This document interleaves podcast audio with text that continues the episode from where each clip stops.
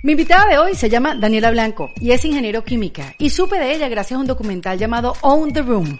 Bienvenidos en Defensa Propia, mi nombre es Erika de la Vega y fíjense, esto es un film de National Geographic que muestra la historia de superación de cinco estudiantes de distintas nacionalidades que compiten en los premios globales de empresarios estudiantiles en China. Ahí pues los podemos ver hablando de sus sueños y de las ganas de impactar positivamente con sus ideas o con sus inventos a la mayor cantidad de gente posible. Ahí los vemos sorteando obstáculos y también controlando los nervios a medida que van pasando por las diferentes etapas del concurso, cuyo ganador se llevaría 100 mil dólares para invertirlos, por supuesto, en sus emprendimientos. Pues Daniela, después de graduarse en Venezuela, se fue a Nueva York para realizar un doctorado en ingeniería química y allí fue que empezó a trabajar para rediseñar el proceso de hacer nylon y hacerlo más sustentable. Y fíjense que precisamente con esa idea ganó la representación de los Estados Unidos en este concurso en China. Ella es cofundadora y directora de tecnología de su propia empresa llamada Synthetics y desde su cargo Fíjense que desarrolla plataformas de inteligencia artificial que aceleran la implementación de procesos químicos innovadores y sostenibles. ¿What? Sí, yo sé, no se preocupen, ella nos los va a explicar y no les voy a contar el final del documental para que lo vean. Miren, Daniela tiene ganas de cambiar el mundo, pero ella nunca supo que iba a tener un papel protagónico en ese cambio. Pero ya va, eso no se queda ahí. Daniela tiene múltiples patentes en tecnologías sostenibles y ha recibido numerosos premios por sus invenciones.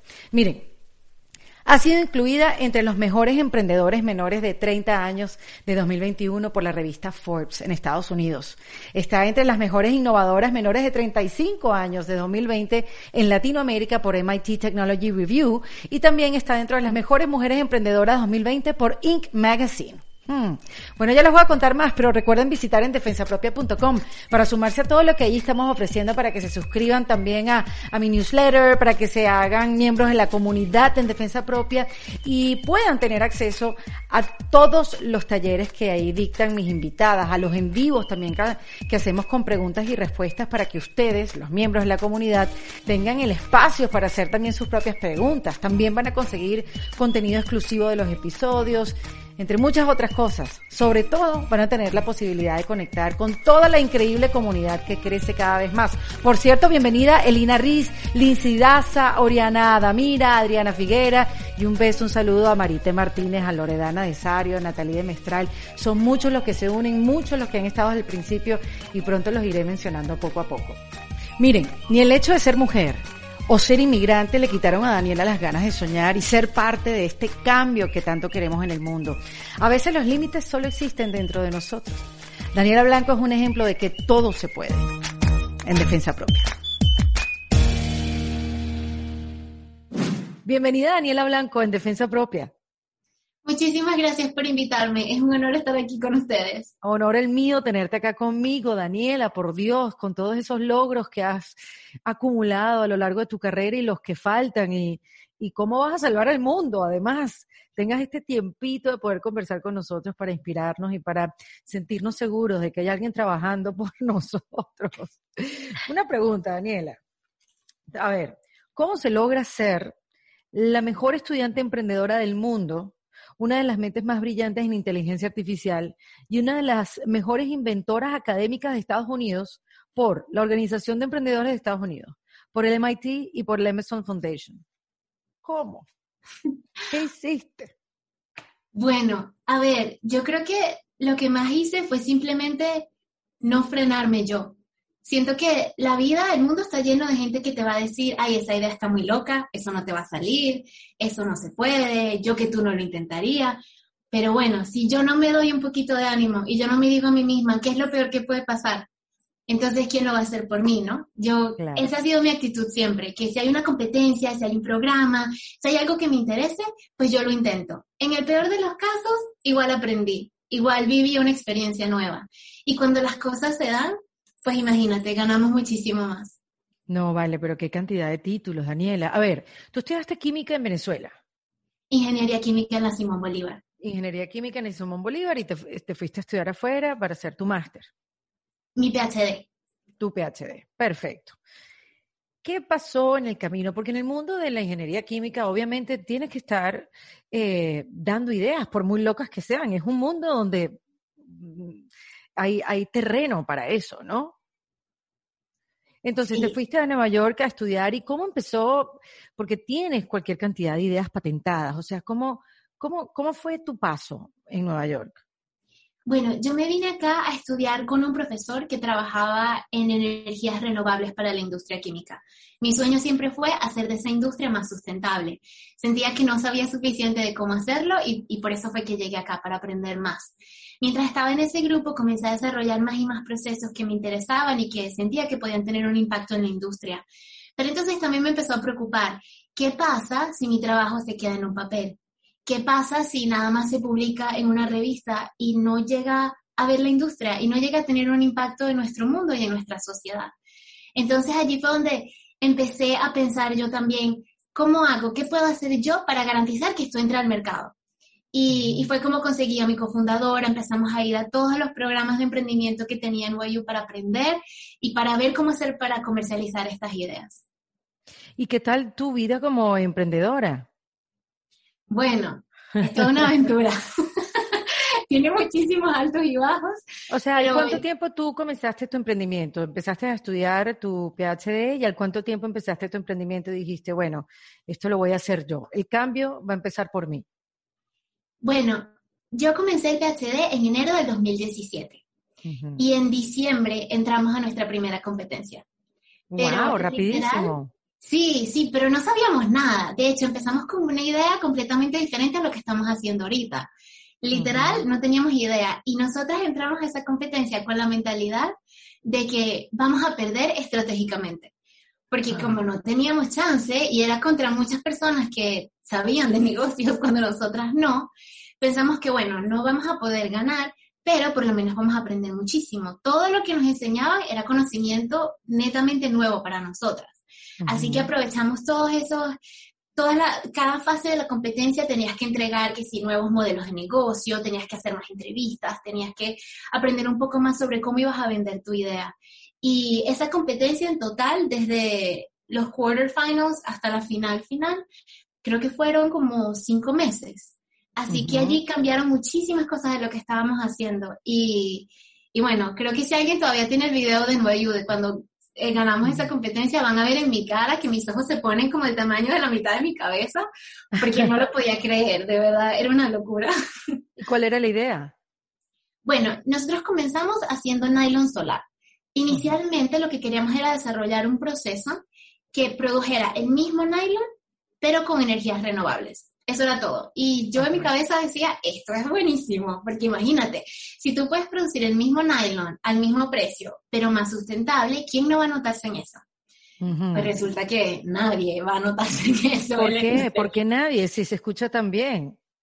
Porque es una industria muy grande y muy tradicional. Y cambiar un proceso de ese tamaño no es fácil, cuesta mucho dinero. Entonces, el hecho de que tu tecnología sea el mismo precio no les da a ellos mucho, digamos, mucho espacio. No es suficiente. sí, no, no tiene suficiente motivación. Entonces allí comencé yo a trabajar en que, bueno, necesito hacer algo que les dé más beneficios. Y así fue como desarrollé un proceso con el que podías producir nylon con energía solar y a la vez era 30% menos emisiones, 30% menos materia prima que utilizabas y 20% menos costo. Ok, le fuiste añadiendo cosas, añadiendo beneficios para que la gente pues, le pareciera más atractivo la idea, ¿no? El invento. Exactamente, literal era un poquito como jugar a decirles la sustentabilidad es como un valor añadido, ¿sabes? No, no, es, no es la gran cosa, sino que aquí vas a ahorrar dinero, aquí vas a hacer esto muchísimo más eficiente y bueno, si tú quieres energía solar, pues también te lo ofrecemos. Y, y, bueno, igual seguimos cambiando. Cuando, cuando se filmó el documental en el 2019, yo competí con esa idea. Pero desde el 2019... El documental en Disney Plus, nos, se está refiriendo a Daniela, el documental en Disney Plus llamado Own the Room, eh, que, que, que, la traducción es como aduéñate del salón, pero también tiene que, es como una frase, como, bueno, ¿cómo lo, le, le, le traducirías tú esa frase, Daniela? Yo creo que sí, como, como ser la dueña de esa, de esa habitación, de esa, de esa sala. Esa sala, exactamente.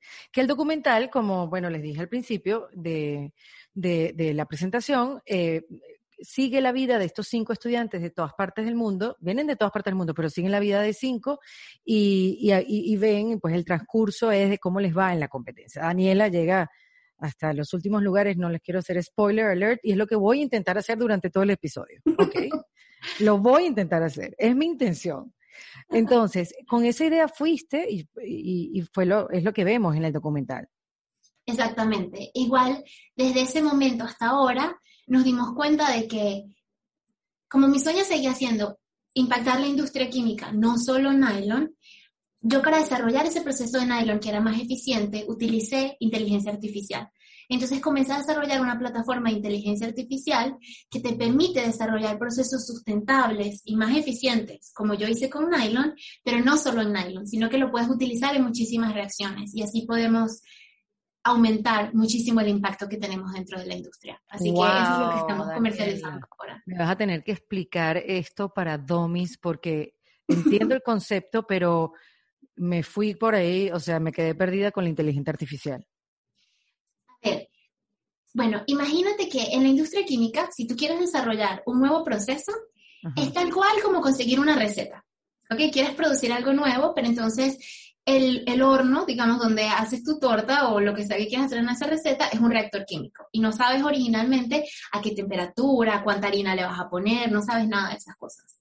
Los ingenieros químicos hacen muchísimo ensayo y error.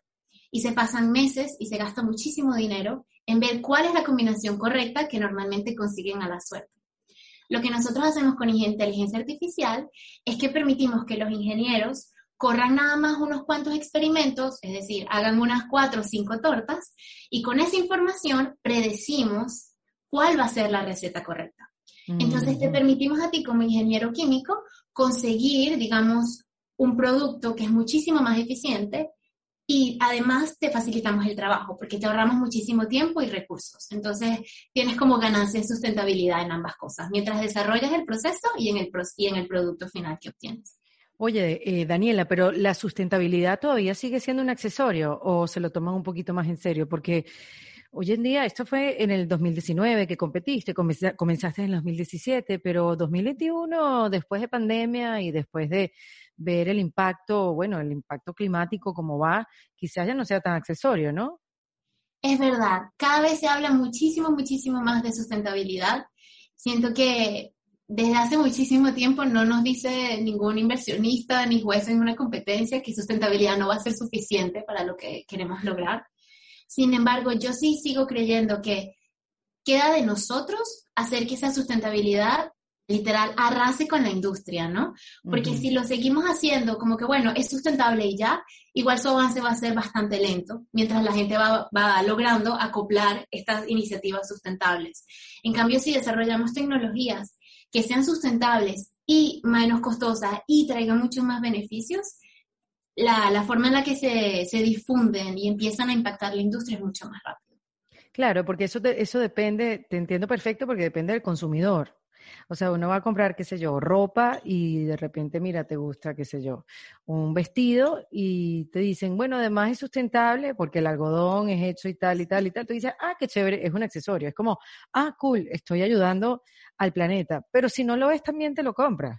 Sí, Exactamente, exactamente. Y además está la parte de que muchas veces nos puede gustar más ese vestido que está reciclado, pero si nos cuesta el doble, de repente hay muchas personas que no lo pueden pagar, por más que quisieran, por más que les guste la iniciativa. Entonces a eso es a lo que jugamos, a tratar de hacer que sustentabilidad tenga todo a su favor para que se implemente mucho más rápido. Mira, Daniel, ahorita me vas a decir en qué estás trabajando específicamente, porque sé que tienes varias cosas a la misma vez. Sontec se llama tu empresa, ¿verdad? Tu laboratorio. Son Sonterix. Sonterix. ¿Y siguen siendo tres socias? Sí, este, somos tres cofundadores principales. Eh, Miriam Sbiri, ella es la CEO de la compañía, yo soy CTO, directora de tecnología, y tenemos un Technology Advisor como consejero de tecnología principal, que es un profesor de la Universidad de Nueva York y también es venezolano, él se llama Miguel Modestino. Wow, bueno, a ese punto quería llegar. Que, que tú te ganaste la representación de Estados Unidos para ir a esta cumbre en el año 2019, 2019 sí. Este, y es increíble que un inmigrante con una idea maravillosa, es como, es realmente, tú eres el ejemplo de que no hay excusas, no importa dónde estés, no importa si perteneces al país o no, tú tienes una idea y tú tienes la voluntad y tú trabajas para ello, pues se puede dar, ¿quién te dice que no? Y ese documental donde sales y conocemos tu historia y conocemos a tu mamá, por Dios, ahorita hablamos de ella, este, y conocemos toda tu, bueno, tus estudios y, lo que quieres conseguir, pues tú dices, no, vale, como una venezolana se gana la representación de emprendimiento de los Estados Unidos y va a representar a los Estados Unidos o China. ¿Cómo fue ese proceso, Daniela? Eso fue muy loco. Yo tengo que admitir que yo fui la primera que cuando me hablaron de la competencia, fui, fue, fue bastante larga. Yo tuve que ir a una regional en Nueva York. Después de ganar esa, me mandaron a una nacional en Denver. Y yo me decía a mí misma, bueno, mí misma, no te emociones, porque, sabes, quizás no van a querer porque no eres de aquí, no les va a gustar mucho lo que estás haciendo, no te van a entender bien, no sé, el acento se va a notar mucho, cualquier cosa, ¿no? Todo lo que se le va a uno por la cabeza. Todo, mira, razones y excusas tenemos para minimizarnos. Exactamente, pero es eso, ¿no? Es nuevamente yo decirme a mí, bueno, ¿qué es lo peor que puede pasar? Que me digan que no, que no me lo gane. No importa, aprendí muchísimo, seguro conozco un montón de gente y me voy a animar. Así que, así que lo intenté y bueno, creo que los que vean el documental se van a dar cuenta de que me dicen que gané, yo lloro y es la única competencia de mi vida. Yo sé que soy muy llorona en ese documental, pero esa es la única competencia de mi vida en la que yo he llorado porque, porque me parecía mentira, porque es un honor muy grande. Y siento que, que me llena el corazón tanto porque los venezolanos, muchos venezolanos nos hemos ido del país. ¿Y cuántas veces nos sentimos, conchale, esta es mi casa de verdad, ahora esta va a ser mi, mi nuevo, mi nuevo hogar, esta es mi familia realmente. No sabemos si, si, pertenecemos como tal a ese sitio. Y creo que esta competencia me enseñó a mí y espero que los otros lo vean de esa manera, ¿no? Que, que claro que sí, que a donde lleguemos, ese puede ser nuestro nuevo hogar que Estados Unidos, por ejemplo, no es hogar nada más de los que nacieron aquí, es hogar de todos los que somos valientes, los que luchamos, los que queremos un mundo mejor. Y así mismo es el resto del mundo. El planeta es uno solo. Y todos, todos los que estemos luchando por algo bueno, todos estamos en la misma casa. Así que no hay por qué sentirnos que el hecho de que ya no estemos en el país donde nacimos nos va a limitar en, alguna manera. No, y si te pones a ver, claro, porque la, competencia es dura, o sea, imagínense, aquellos que me están, nos están escuchando, imagínense esto una competencia de emprendedores de todos los Estados Unidos. Eh, no había muchas mujeres, siempre la minoría eh, representada por las mujeres. Entonces era mujer, inmigrante y con una idea sustentable. o sea, Daniela, qué bárbara. Y ganaste, y la ganaste. Eh, esa representación de los Estados Unidos para irte a China. De verdad que te lo imaginaste cuando tomaste la decisión de irte de Venezuela, Daniela. ¿Cómo fue tu vida de Venezuela? Wow, esto definitivamente no me lo imaginé. Yo, yo me fui de Venezuela sabiendo que quería formarme, que quería ser una profesional que pudiese desarrollar tecnologías para la industria química, pero hasta ahí, o sea, no sabía qué más me iba a esperar. Y me vine para acá sabiendo todo el desarrollo tecnológico y los profesores increíbles, las universidades que tienen, con muchísimas ganas de aprender y por eso fue que me metí literal en todo lo que tenía la universidad para ofrecer. Y bueno, cada cosa que fue pasando en mi camino me fue llevando un poquito más hasta donde estoy hoy pero, pero definitivamente fue algo que no, no me imaginé, sobre todo con el documental, ¿no? Yo creo que eso, ni que me lo hubiesen dicho, lo hubiese creído. ¿Y cómo, cómo te eligieron? ¿Cómo fue esa selección? Eh, Paola, ¿qué tal? Te podemos ir grabando mientras vemos cómo triunfas o no. Bueno, cuando yo llegué a Denver para la competencia nacional en Estados Unidos, estaban unos muchachos con unas cámaras y unas cosas y se movían de un lado a otro. Y, y nos filmaban así de repente, pero no sé, yo pensaba que estaban grabando un video para el año siguiente mostrar que, ay, miren qué bonita es nuestra competencia, ¿sabes? Anímense, apliquen. La verdad no, no sabía que iba a ser un documental ni nada por el estilo, o sea, no teníamos ninguna idea. Después de que yo gano la competencia de Denver, ellos simplemente me dijeron que me querían ir a grabar a Nueva York y querían saber más de mi vida. Este, creo que en Estados Unidos de repente ellos sabían que por la competencia tan dura, ¿no? Que hay tantas personas que compiten dentro de Estados Unidos, sabían que la persona que ganara sería un candidato fuerte. Y creo que por eso me, me siguieron a mí. A los otros a los otros cuatro estudiantes que siguen se quisieron como unas entrevistas por internet para decidir quiénes les llamaban más la atención y quiénes pensaban que tenían una historia muy bonita que contar y así los empezaron a seguir a ellos también. No, pero súper desenvuelta, te voy a decir. O sea, que digan que los ingenieros químicos no tienen sabor. súper desenvuelta y tu mamá también. Tu mamá vive en Venezuela. Sí. Y tú eres única hija. Sí, ¿Cómo, ¿cómo es esa relación? Además que es una relación muy bonita de, esa, de esas relaciones de mamá e hija que son mejores amigas, ¿no? Que no todas las relaciones madre e hija son así. Tal cual, sí, mi mamá es mi mejor amiga. La verdad que ella siempre ha sido no solo la persona que más me apoya, sino también la que me entiende, la que no me juzga, la que en cualquier momento, y cualquier situación, me va a amar a mí más que a cualquier otra cosa. Y eso yo siento que es algo que uno siempre siente con su mamá, o bueno, por lo menos quiero pensar que todos lo sentimos con nuestras mamás. Claro, con las mejores intenciones lo hacen, pero qué lindo eso que dices, que no te juzga.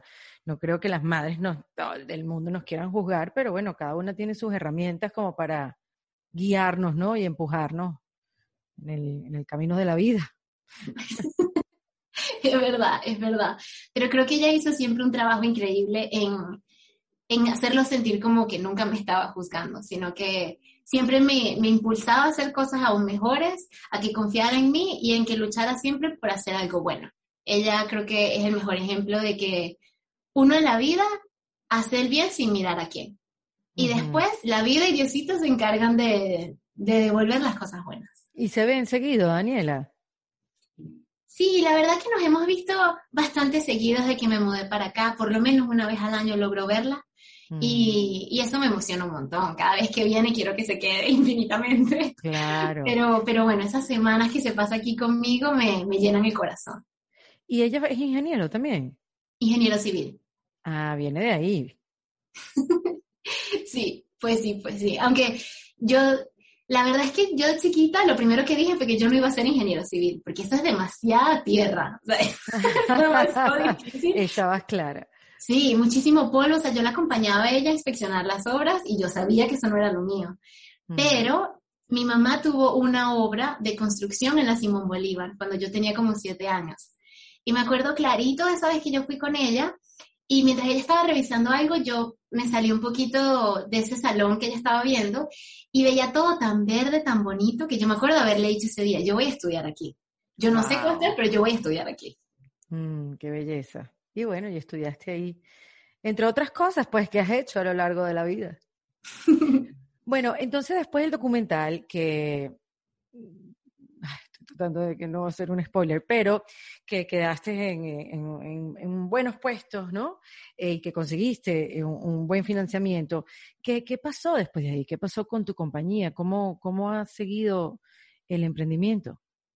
Bueno, nosotros gracias a Dios hemos tenido muchísimas oportunidades que se nos han presentado.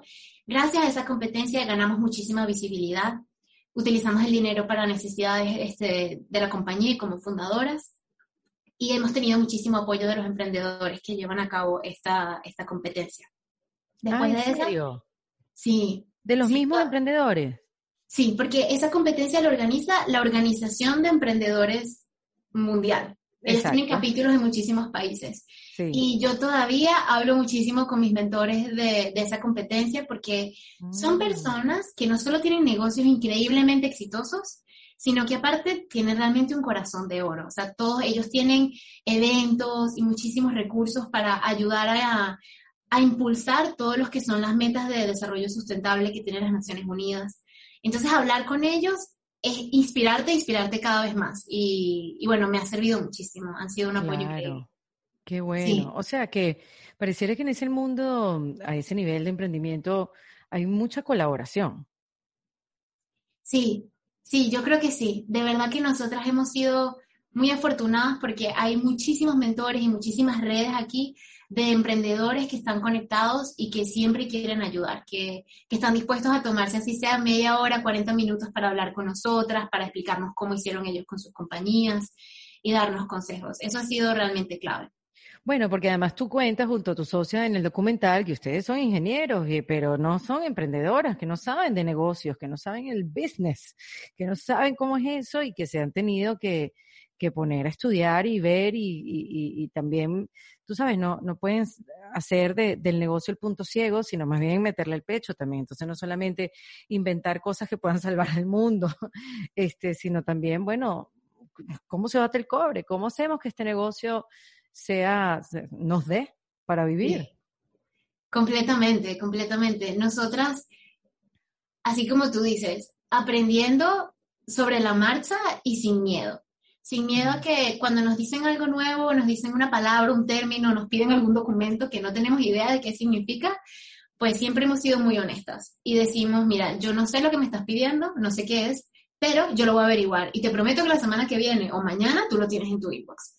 y, y creo que eso nos ha ayudado muchísimo porque muchos inversionistas y personas que nos han ayudado nos dicen que están agradecidos de la honestidad que les hemos dado que no hemos fingido saber cosas que no sabemos, que no hemos fingido ser la saberlo todo en negocio o incluso en ingeniería, ¿no? Que somos muy honestas respecto a lo que está funcionando, lo que sabemos y lo que no está funcionando y estamos averiguando todavía. Pero, pero me parece que esa es la mejor forma de avanzar, ¿no? Así no decepcionamos a nadie y así las personas que empiezan a trabajar con nosotros lo hacen sabiendo en lo que se están metiendo, saben exactamente en dónde estamos paradas y, nos ayudan de corazón, porque saben lo que necesitamos. Pero qué chévere eso, qué chévere eso que dices que la honestidad de todo, porque claro, tú estás buscando financiamiento, estás buscando mentores, estás buscando gente que te apoye, o sea, eh, poder decir, mira, no sé ni idea de lo que estás hablando, un mundo tan competitivo, qué bueno que puedas dar ese consejo, ¿no? Que, que uno pueda relajarse y mostrarse tal cual es. Jamás lo hubiera pensado. no, pero es totalmente cierto. Yo creo que esa es una de las cosas que más nos ha ayudado. O sea, dinero hay mucho, hay mucho dinero en el mundo. Pero personas que se alineen con tu visión y que te van a ayudar a llevar tu empresa a donde tú quieres que llegue, eso es más mm. difícil de conseguir. Y no vas a conseguir a la persona indicada si no eres honesto respecto a lo que necesitas y a lo que estás buscando. Claro, y otra cosa del emprendedor que el, el, el dueño del negocio, de la idea, es el corazón de absolutamente todo que, sé, ¿no? Que más allá de la idea, o más allá de la promesa de, de, la idea, digamos, del problema que viene a solucionar, lo importante es el corazón de la persona que lo está presentando. Y si esa persona, me imagino, se, se, muestra honesta, pues entonces es algo que sí es a considerar, ¿no? Si uno va a meter su dinero o va a invertir en alguna compañía. ¿Qué, qué otras fortalezas, Daniela, crees tú de, de tu personalidad? ¿Qué aportas para, para tu negocio? Bueno, a ver, yo creo que el ser muy honesta respecto a lo que, a lo que estoy haciendo, déjame pensar, es que me cuesta cuando son preguntas así como... porque no, yo sé, porque tú estás hablando desde tu emprendimiento y tu día, que es maravilloso, claro, quiero hablar de eso, pero yo también quiero hablar de ti. ¿Cuáles son los retos? ¿Cuáles son los, con qué luchas de ti diariamente y esta específicamente? ¿Cuáles de tus fortalezas están reflejadas en tu proyecto? Yo creo que la primera cosa es que yo trabajo por amor a lo que hago y por crecer.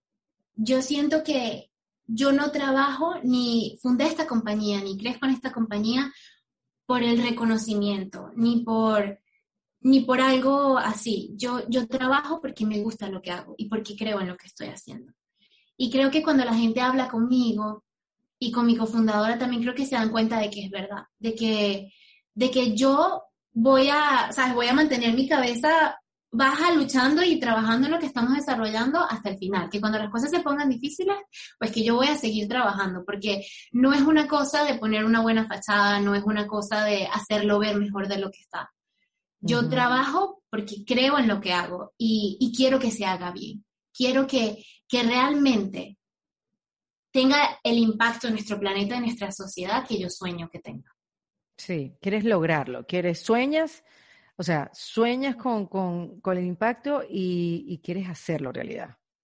Exactamente, exactamente. Mm. Y bueno, creo que también ayuda que, que he aprendido también mucho lo importante que es no solo luchar por tu emprendimiento, sino tener una vida saludable. muchas veces me he conseguido con emprendedores o con, incluso más que todo en la parte de academia, estudiantes de PhD, que hay tanto trabajo, tantas cosas que hacer que tu vida se vuelve demasiado alrededor de eso específicamente. Entonces, después es tanta la presión que la gente puede terminar rindiéndose o diciendo, no, ¿sabes? ¿Es mi salud mental o este emprendimiento? ¿Y quién va a elegir el emprendimiento? Todos vamos a elegir la salud mental. Así que yo yo sí intento siempre mantenerme a mí feliz y mantenerme a mí saludable. Entonces, por más que tengo mis horas donde trabajo en la compañía y trabajo en todo lo que estoy desarrollando, también siempre tengo momentos para mí, tengo momentos donde estoy con mis amigos, con mi familia, y, creo que eso ayuda a que mi vida sea balanceada y me ayude a avanzar de una forma más constante. No es como que me canso y no puedo más con esto.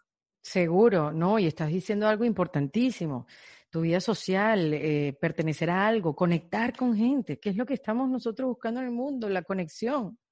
Sí. Eh, todo bien si estás dentro del laboratorio 24 horas, Daniela, pero no sabemos cuánto vas a durar ahí y si vayas a alcanzar tantos sueños que tienes y que, bueno, que estás muy, muy cerca de alcanzarlos. Este, pero sí, qué bueno que dices eso porque que es importante. No solamente estar con tus amigos, ¿qué más haces para hacerte feliz? A ver, bueno, yo, como la verdad es que la mayor parte de, mi tiempo libre se va a pasar tiempo con mis amigos, con mi prometido, con mi familia. ¡Ey, qué este, bueno! ¿Tiene fecha de matrimonio? Bueno, queremos que sea después de todo este desastre de la pandemia la ceremonia católica, así que mm. puede que todavía cambie, pero esperamos que sea para o finales de este año o principios del año que viene. Sí, para finales de este año pareciera que, que hay esperanzas. Ojalá. Sí, sí. Pues qué bueno, felicidades, qué chévere. Ay, gracias. Y también está en el área, también es ingeniero. No, él está haciendo su PhD en ciencias políticas. ¡Wow! Imagínate tú esa casa.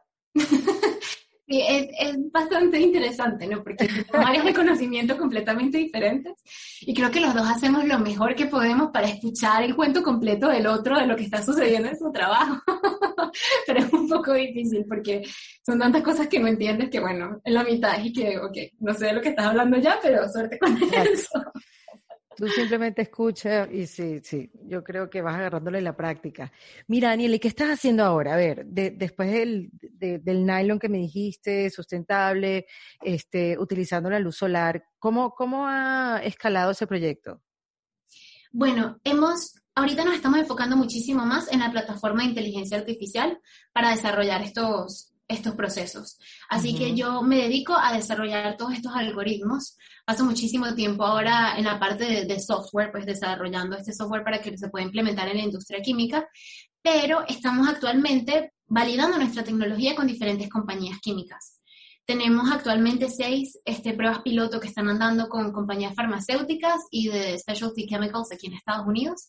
Así que digamos que aunque quieras, nunca te libras completamente del laboratorio, sigo viendo data, sigo supervisando experimentos y sigo sacando de ahí este conocimiento para poder implementarlo en la parte del software. Así que mi trabajo ahorita está enfocado en eso.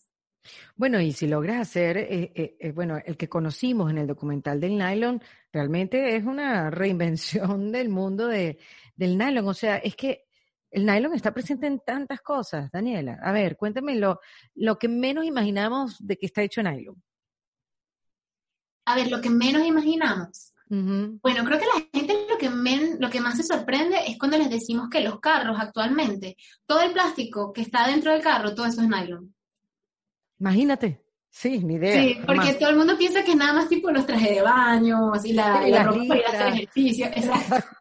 Leggings, los zapatos.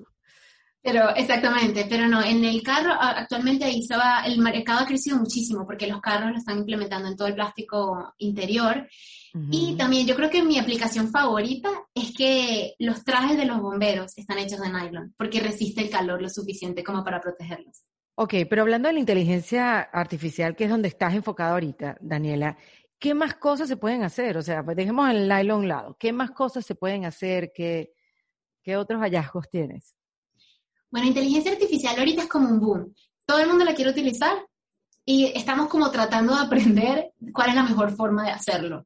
hay gente que está un poquito desconfiada de que también va a funcionar y otros que sí le tienen más fe, pero es, es una etapa de transición que por lo menos la industria química está viviendo. La tecnología que estamos desarrollando no es solo para nylon, se puede utilizar en muchísimas reacciones.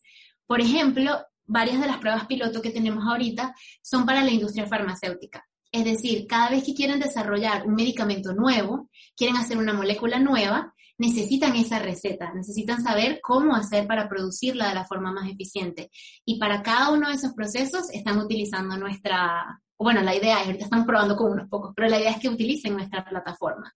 Y esto va a ayudar no solo a que se desarrollen este, procesos más sustentables, sino tiene un potencial grandísimo para desarrollar nuevas medicinas, que si no se pudiesen desarrollar tan rápido los procesos, nunca llegarían al mercado. ¡Wow! Qué, qué emocionante, qué mundo tan, tan de no saber nada. Y poder tener esta conversación y, y poder entender el trabajo que hay detrás de eso y la tecnología, cómo es aplicada hasta en las cosas más sencillas, las cosas más insólitas. Sí, yo creo que a veces no nos damos cuenta, ¿no? Porque uno, todo lo que tenemos a nuestro alrededor es hecho por la industria química. El escritorio, nuestra ropa, las cosas de nuestros celulares, todo, todos son materiales que hizo la industria química. Pero creo que muy pocas veces nos ponemos a pensar qué, cuál es el efecto o cuál es la parte negativa de haber producido todas estas cosas. A mí me impactó muchísimo saber que la industria química, imagínate que el 50% de nuestros recursos y de la materia prima en el mundo se pierde anualmente como desechos.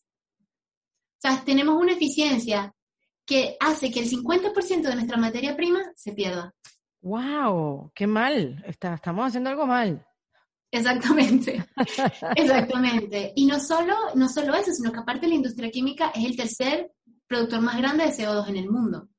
Si nosotros hacemos con, esto, con este tipo de tecnologías procesos que sean más sustentables, estamos ayudando a nuestro planeta en una escala grandísima. Y por eso es que, por eso es que, bueno, me gusta que la gente se dé cuenta y después tenga esto en mente, que cada cosita que utilizamos, si la mm. pudiésemos producir responsablemente, estaríamos ayudando muchísimo a nuestro planeta. Mira, Daniela, ¿y qué, qué invento a ti te huele a la cabeza? Algo así como me hubiera encantado llegar a esa fórmula o me hubiera encantado ser parte de esto. O sea, no sé, yo sigo viendo el avión y sigo diciendo que es el mejor invento del mundo. Eh, pero tú como ingeniero químico, no sé, ¿qué, te huele a la cabeza y dices, Dios, esto es una maravilla? Bueno, creo que ahora una de las ideas que más me ha impactado, que yo digo, esto es increíble, es un, un muchacho en Nueva York, él está utilizando también electroquímica, que es un tipo de química que es un poco más sustentable. Y él lo que está haciendo es que captura CO2 del ambiente y lo convierte en vodka. Así que la gente puede comprar. y a mí me parece una idea brillante porque nuestra, nuestra industria, o sea, tú, hay tecnologías para, para agarrar ese CO2 del ambiente y convertirlo en moléculas útiles. Pero la mayoría de las personas ha tratado de convertirlo en moléculas que se utilizan muchísimo en el mundo, pero que también son tan grandes que necesitan ser muy baratas para que las puedas implementar a lo largo de la industria. Y él, él, él dijo, bueno, no importa, yo voy a agarrar más bien algo en donde yo pueda cobrar más dinero y así puedo hacer mi tecnología sustentable. Y produce vodka a partir de contaminación del ambiente. Es increíble. barbaridad! ¡Wow! Me dejaste loca. ¡Qué bueno! ¡Qué chévere! increíble, increíble. Oye, Daniela, ¿y, dónde te ves de aquí a unos, a unos 10 años? ¿Te, ¿Eres de las que se puede proyectar o vas un poco más del día a día? Porque también las cosas cambian muy rápido y hoy en día con los avances de la tecnología es muy difícil predecirlo. Pero no sé, quisiera saber tu punto de vista. Bueno, a mí me cuesta, así como tú dices, proyectarme específicamente porque me parece que de las cosas más bonitas que tiene la vida es que siempre te sorprende y te llegan oportunidades que tú no te esperabas, nuevos retos, nuevas ideas que se te ocurren. Así que me cuesta muchísimo imaginar exactamente cuál va a ser mi camino. Sí creo y espero que dentro de unos años, pues Sonterix sea muchísimo más grande, que tengamos una compañía donde tengamos un equipo grandísimo de, de, personas, de ingenieros, de una generación que está lista para desarrollar cualquier cantidad de tecnologías que puedan ayudar a nuestro planeta. Mm. Y además, espero con todo mi corazón que no importan los años que pase, siga siendo una persona quien no se conforma con cómo están las cosas, sino que siempre, siempre tenga esas ganas de inventar algo nuevo y de, de ayudar a mejorar algo que, que esté causando un dolor o que esté causando algún efecto malo, pues. Aportar una solución al problema. Oye, pero ¿sabes lo que me parece? Que aquí conversando contigo, Daniela, que eh, están ahí, o sea, están ustedes, está la gente joven para, para dar unos pasos gigantes en lo que tiene que ver con inteligencia artificial, con, con mejorar el planeta, con nuevas tecnologías, con nuevas ideas. Está la plata también para apoyar esas ideas. Lo que no pareciera estar preparado es la industria en todos los aspectos, ¿ah? no digo la solo en la química, digo en todos los aspectos. Todavía hay como, mm, como que, bueno, ya va, espérate, esto lleva muchos años funcionando Si ustedes no vengan acá, ¿qué? Sí, sí, sí, es un cambio que de repente ha sido bastante lento en unos sectores, pero creo que creo que la diferencia ahora que estamos viendo es que ya la conversación no es oye, vamos a ver el efecto del cambio climático, oye, hay que tener cuidado porque vamos a ver un efecto perjudicial para nosotros. No, ya la conversación es, está el efecto, ya podemos ver, o sea, yo ahorita estoy aquí en Austin, Texas, y tuvimos una nevada, que en, Texas normalmente no cae nieve, fue una nevada loquísima, loquísima. Y son, son cosas que uno ve por todos lados, como está incrementando el nivel del mar. Ya la conversación no es lo que va a pasar, ya es lo que está pasando. ¿Y qué tan tarde estamos? Para revertir ese daño. Así que, así que creo que eso está ayudando a que las personas se muevan muchísimo más rápido y se muevan con un interés, digamos, renovado en que si queremos tener un planeta que darle a las generaciones que vienen después de nosotros, hay que actuar ya. Así que yo estoy de acuerdo contigo. Ahorita estas generaciones salen muchísimo más preparadas y con una mentalidad de que tenemos que generar ese cambio. Creo que la industria también está más abierta a lograrlo pero bueno, ojalá fuese una cosa como que podemos parpadear y, pasar. Hay, hay mucho trabajo que hay que hacer, pero creo que cada vez somos más personas, que todo el mundo pone un granito de arena y al final todo va a caer junto para que sí revolucionemos esa industria completa. ¿Y cómo, cómo, cómo lidias tú con esos obstáculos o digamos, no, no quiero decir un obstáculo en particular, eh, pero digamos, los obstáculos que uno se consigue en la vida, con, la, con las frustraciones, ¿cómo, cómo, cómo los llevas, no? Todos tenemos y todos nos conseguimos obstáculos. Este, me gustaría saber cómo los llevas tú. Bueno, yo en particular creo que aprendí de, de mi tía, le decimos Gigi, a ser optimista de corazón. Yo celebro hasta las cosas más chiquitas que me pasan. Yo era la loca que en el laboratorio salía a comerse un postre porque me había salido una cosa tontísima en el experimento después de cuatro días que no me salía. Y, y ¿sabes? Y eso a mí creo que me ayuda muchísimo, porque entonces, aunque hay días malos, aunque hay días donde nada me funciona, pues no importa. Apenas pase algo chiquito, yo me repito a mí misma que eso es un logro y que lo tengo que celebrar y que tengo que recordarme a mí misma que algo bueno estoy logrando. No importa que sea chiquitico, es algo, es un pasito que va hacia adelante. Claro, y eso es con todo en la vida. Tú le dices optimista corazón, yo tengo una amiga que le decimos optimistas y responsables. Totalmente. También, también. Mira, ¿y qué, y qué tal el, papel de la mujer en la, en la industria química, en la ingeniería química? Hay, hay, hay muchas, ves, ves a más mujeres en la en estos ambientes tecnológicos o, nos falta todavía? Bueno, esto es súper interesante porque en Venezuela, en la Simón Bolívar, la carrera de ingeniería química tiene muchísimas mujeres. O sea, yo creo que más del 85% de las personas en nuestra clase eran mujeres siempre. Así que yo juraba que esto era una carrera ultra feminista y, había mujeres por todos lados. Cuando me mudé para acá me di cuenta de que no era el caso de que eran la mayoría hombres en mis clases, de que en el laboratorio solo habíamos una muchacha y yo. Era, fue como un shock, pero bueno, nada malo, no, no es como que, por lo menos yo no lo sentí como algo malo. No, claro que no. O sea, no, no, no, es malo, pero sería chévere que, que, que, bueno, cada vez vinieran más, ¿no? Y se, se Claro, por supuesto, por supuesto. Y creo que a mí lo que sí me impactó fue que estando aquí, sí llegué a tener conversaciones con personas que ojo, no lo hacían con mala intención. Ellos me querían aconsejar bien y me querían ayudar a estar preparada para lo que me tocaba.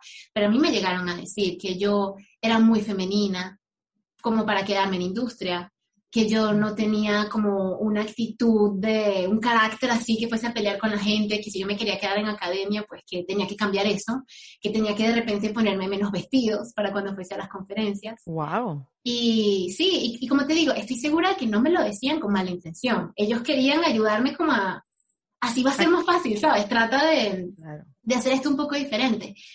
Pero, pero bueno, yo me acuerdo de haberlo conversado con mi mamá y, y con mi prometido, los dos me decían, no, sabes, tú no vas a ser feliz y exitoso en lo que tú quieres si no eres tú. Así, que, así que me tuve que, que, recordar a mí misma, ¿no? que lo más importante es que yo estoy cómoda dentro de mi piel, que, que nadie me pueda hacer a mí sentir menos sin que yo les dé consentimiento para eso. Así que no importa si alguien piensa que yo soy muy niña, que tengo una voz de niña, que, que no tengo el carácter para pelear con alguien, pues no importa. Porque igual yo no quiero ser una peleona, ni me quiero, ni quiero tener que botar mis mi, vestidos, o sea, así que... ¿Quién se quiere convertir en una peleona? No importa en qué ambiente de trabajo. O digamos que es un estereotipo, las mujeres son peleonas. No, espérate, no, yo, yo quiero estar en paz y trabajar tranquila. Exactamente, o sea, es, es algo que, bueno, no es mi personalidad y ya. Entonces lo que importa es que si yo soy honesta conmigo misma y me dejo ser quien yo quiero ser, pues así mi trabajo va a ser mejor. Y si me llega, si me lleva lejos, buenísimo. Y si me llega, me lleva muchísimo menos lejos porque me trancaron el camino, pues no importa. Llegué a donde yo llegué, feliz con lo que yo estaba haciendo. Así que, así que en eso, en eso me enfoqué y sin prestarle atención a nadie, presenté todas mis cosas en vestido. Exactamente, exactamente. No, y además que ahora se habla de mucho de, de, del gerenciar o de hacer negocios eh, incluyendo la emocionalidad, o sea que tú no puedes estar tanto tiempo separado de ti mismo simplemente como para encajar en una industria o encajar en un trabajo y que uno siempre tiene que pensar que vas a conseguir mucho más, no importa en el negocio que estés, cuando estás conectado contigo mismo. Yo sé que suena un poco como flor, pero es como, pero es como súper lógico, como es cierto. Como, como nosotras las mujeres estuvimos tan masculinizadas, si ¿sabes? Hubiéramos podido conseguir más cosas si hubiéramos estado conectadas con nosotros mismos. Exactamente, es que estamos, estamos alineados con nuestra meta, ¿no? Y con cómo nos sentimos mientras caminamos hacia allá. Así que, así que bueno, yo estoy feliz porque, porque me alegra ver cómo que he conseguido esa fuerza para no dejar que, que me hicieran ser de una manera diferente, sino que encontré mi propio lugar. Así sea que entonces tú mismo consigues tu empresa, pues bueno, uno encuentra su lugar en el mundo, siendo honesto con, con la persona que es. Oye, eh, que, ¿tienes alguna frase que te acompañe en estos últimos tiempos? De esas frases que te quedan en la cabeza y las estés usando últimamente. Bueno, creo que para mí probablemente son dos frases. Una de toda la vida y una mucho más reciente. La de toda la vida, pues es que yo soy muy católica, mi familia es muy católica, de hecho yo siempre cargo mi, que si mi divino niño, esto nunca me lo quito. y, y, bueno, para mí, o sea, yo siempre me repito a mí misma, todo lo puedo en Cristo que me fortalece.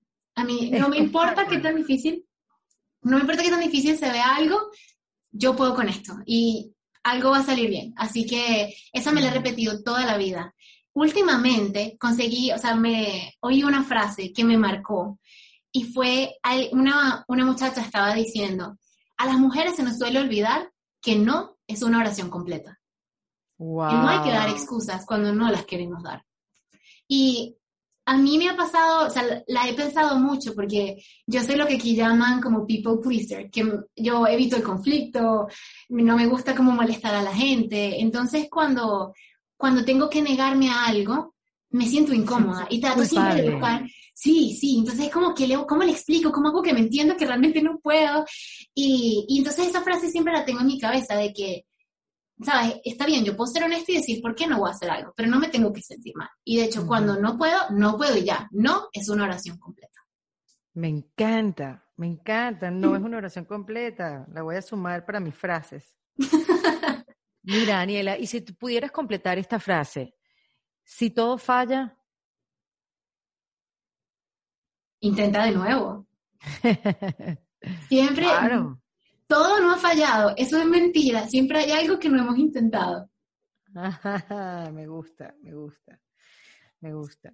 Oye, Daniela, nada, pues eh, yo estoy encantada con contigo, con tu vida, con el ejemplo que le das no solamente a las venezolanas, sino a las mujeres latinas, que, de verdad que no hay límite. o sea, que, que no se quede, eso no es una frase, eso es un ejemplo, que eres tú. Es cierto, que los límites, los únicos límites que existen son los que nos ponemos nosotros mismos, por esas excusas, por esos miedos. Pero la vida está llena de recursos y de caminos bonitos que muchas veces no exploramos por, por esas excusas y límites que nos ponemos nosotros. Así que yo creo que lo que todas tenemos que recordar es que mientras luchemos por algo que nos importe, que nos llene y que no le haga daño a nadie, eso vale la pena y hay que intentarlo. Y, si encima puedes reinventar una industria tan importante, no sé, como el nylon o la inteligencia artificial o la que ven que puedes aportar a la solución, pues mejor todavía. Hay que intentarlo aún más. Sí. ¿Cuáles serían tres tips para reinventarse? En este caso, Daniela, que no es una reinvención personal, pero sí es un intento tuyo de reinventar procesos, de reinventar una industria, de reinventar una manera de ver eh, la vida y, cómo podemos mejorar el mundo en el que vivimos. A ver, a ver, tips. Pues yo diría, número uno, no hay que tenerle miedo a lo que no sabemos. Todo en esta vida se aprende. Para todo hay una clase, para todo hay una idea que alguien tiene que puedas intentar y hasta el más experto en cualquier campo en algún momento fue principiante. Así mm, que todo en esta vida se aprende, no hay que tenerle miedo a las cosas que no sabemos. Me encanta, muy bien. Ok, ese es uno. A ver, este segundo tip. Conchale, yo diría que el éxito es algo personal. El éxito no es compararse con nadie nunca. Creo que muchas veces cometemos el error de ver la historia de otra persona y empezar a comparar lo que nosotros hemos logrado con lo que han logrado ellos.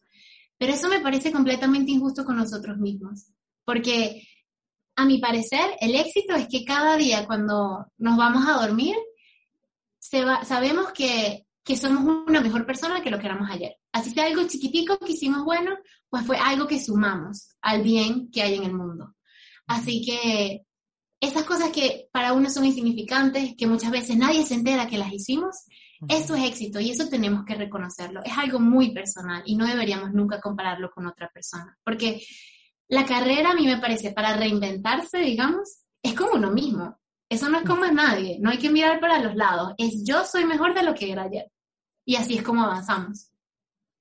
Totalmente cierto. Me encanta, el éxito es personal, es así empiezas a compararte con los demás y ahí te, te hundes en un, hueco que es mentira completamente. Es una historia que uno se hace en la cabeza.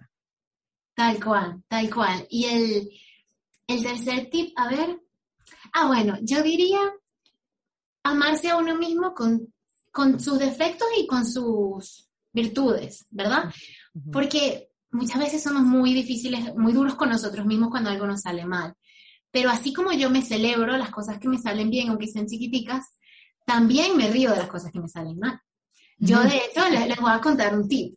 Yo cuando, o un cuento, una anécdota. Cuando yo llegué acá, bueno, no solo que mi conocimiento en ingeniería venía de lo que estudié en español, así que en inglés como que no sabía decir mucho lo que estaba pensando, estaba medio limitada en eso. Además, yo venía de la Simón Bolívar, así que, lamentándolo mucho, pues nuestros recursos para los laboratorios estaban muy limitados. Así que yo entré por primera vez al laboratorio aquí en Estados Unidos y no sabía cómo se llamaba nada de lo que había alrededor mío. Claro. Nada, nada. o sea, yo estaba atrasada, pero con ganas, comparado con, con los que estaban haciendo el PhD conmigo, ¿no? Qué shock, ajá. Y entonces hice cosas tontísimas. O sea, no solo que googleé hasta la cosa más ridícula que tú puedas imaginarte de cómo se hace algo en el laboratorio. Pipeta. ¿Perdón? Pipeta, en inglés. Tal cual, googleando todo. Y, o sea, literal, me acuerdo que me llegaban los correos de mi advisor y que ya llegó el Sonicator. Y yo googleando, ¿qué es un Sonicator? O sea, no tenía idea de lo que nos estaba llegando, no sabía nada. Y el, al punto fue, creo que una de las cosas que más me reí de mí, y se lo contaba a todos los que llegaban al laboratorio para que no tuviesen miedo de hacer las cosas mal. Nosotros teníamos que trabajamos con una membrana, es como un material transparentoso, ¿no? Mm. Y lo habíamos comprado y nos dijeron que había que activarlo y había que hacerle un procedimiento y después lo podías poner en tu, en tu reactor, ¿no? Pues yo me compré mi membrana, empecé a activar todo y tal. Eso no funcionaba, Erika. No había manera, o sea, yo no podía pasar electricidad por ese reactor. Y lo intenté por una semana entera. Y yo dándole y dándole la broma, me vi los videos que te puedas, o sea, todos los videos que había, me leí todo lo que había en internet. ¿Sabes lo que estaba pasando? La membrana viene pegada a un plástico, el plástico solo la sostiene. Y yo pasé una semana trabajando con el plástico en vez de con la membrana. ¡Ay, qué bueno! Toda una semana, yo como una tonta, hirviendo ese plástico, poniéndole todas las gotitas, todas las cosas. Y, ¿sabes? Obviamente no me funcionaba, porque era como que estuviese, ¿sabes? Tratando de trabajar con la caja donde te envuelve la cosa que importa. Exacto. Así que bueno, todavía en el laboratorio se ríen porque dicen, bueno, puedes hacer algo tonto, pero nunca vas a pasar una semana hirviendo el plástico donde, viene la membrana. Claro, claro. Hasta esas cosas, ¿no? Cosas tontísimas que he hecho, errores que he tenido, pero bueno, nos reímos de eso, nos queremos con todas las cosas que hicimos mal, porque fíjate, me tomó una semana, pero descubrí que era el plástico. Exacto. No te quedaste ahí con el plástico solamente. Es así, Daniel, hay que tomarse un poquito los errores de una manera más ligera. Porque como dices tú, uno se da de verdad, uno se da, uno se da muy duro. Entonces, si otro comete un error, te ríes, pero lo cometes tú y no te ríes. Y entonces el sentido del humor. Y te da pena, y que nadie se entere, y ay, qué horrible, qué, qué vergüenza conmigo misma. Pero no, nada que ver. Nada que ver. No, y que lo puedas decir tú también, que estás en un mundo tan competitivo que de repente no hay espacio para la risa en el error, ¿no? Que a veces es muy serio. Uno piensa que, que tiene que, que, ser el más inteligente, ¿no? Que, que, si me equivoco, pues voy a perder mi credibilidad. Yo mm. personalmente pienso que no. Que si no nos equivocamos, no somos humanos. Así que yo le muestro a la gente completamente y me río de mis errores y, y de ellos aprendo. Porque estoy aquí, porque me equivoqué un montón de veces hasta que llegué hasta donde estoy. Es tan sencillo, es tan sencillo. Lo que pasa es que se nos olvida. Qué bien, Daniela. Bueno, nada, mira, primero quiero invitarlos a que vayan a ver el documental en Disney Plus, si tienen la plataforma, eh, si no la tienen, váyanse a casa un amigo, y, vayan a ver el documental eh, Own the Room. Ahí van a ver el paso de Daniela en esta cumbre internacional de emprendimiento de 2019, ver qué pasó con ella al final de la competencia, sus compañeros, por favor, el africano me sacó las lágrimas, Daniela a todos, a todos. Creo que, creo que es un documental que nos recuerda, sobre todo quizás ahorita que nuestra sociedad tiene tantas cosas que están pasando, nos recuerda lo importante que es tener empatía. Y que cuando vemos a alguien, no conocemos la historia que hay detrás. Este documental se encarga un poquito de eso, ¿no? De que cuando uno oye a un emprendedor, uno sabe si le está yendo bien al negocio, si está haciendo mucho dinero o no, pero no sabemos qué más está pasando en la vida de esa persona. Así que este documental creo que nos recuerda a todos un poquito a eso, que claro. y conociéramos más, de repente no juzgáramos tan fácil. Claro, y empatizar un poco exacto con los emprendedores. Es, es, es una carrera larga y donde hay muchas razones para abandonar. Y lo que no va a hacer que ese emprendedor abandone es el fuego de su corazón por querer plantear una solución. Exactamente. Y exacto, como dices tú, en este, en este documental sí te puedes conectar con esa fuerza, ese, con esas ganas, con esos sueños. Y a mí el africano tuvo una reacción contigo casi al final del documental, que lo que me provocaba era abrazarlo y sí. después de todo lo que, le, todo lo que le tocó vivir para llegar a China. Qué bonita, qué bonita experiencia, Daniela. Increíble, increíble y sobre todo porque me llena el corazón ver que mi historia y la historia de tantos estudiantes y tanta gente que está luchando en el mundo le está llegando a muchas más personas. Y me alegra, me llena el corazón, me, me, siento muy, muy bendecida por eso, además porque me han traído oportunidades como estar aquí conversando contigo hoy, Erika, y con todas las personas que nos vayan a escuchar. Muy, muy agradecida. Por favor, le damos un abrazo a tu mamá y yo pues agradecida contigo en que nos representes, no solamente como venezolana, sino como mujer, como latina, como un ser humano tan apto, con, con esa actitud, esa dulzura y esa inteligencia. Así que gracias, Daniela. Todo el éxito del mundo en tu camino como ingeniero químico y también como emprendedora. Muchísimas gracias, amén. Daniela Blanco acá, en Defensa Propia. Esto fue en Defensa Propia, producido por Valentina Carmona y editado por Andrés Morantes, con música original de Para Rayos Estudios. Recuerden suscribirse y recomendar el podcast. Yo soy Erika de la Vega y nos escuchamos en un nuevo episodio. Hasta luego. ¿Estás listo para convertir tus mejores ideas en un negocio en línea exitoso? Te presentamos Shopify.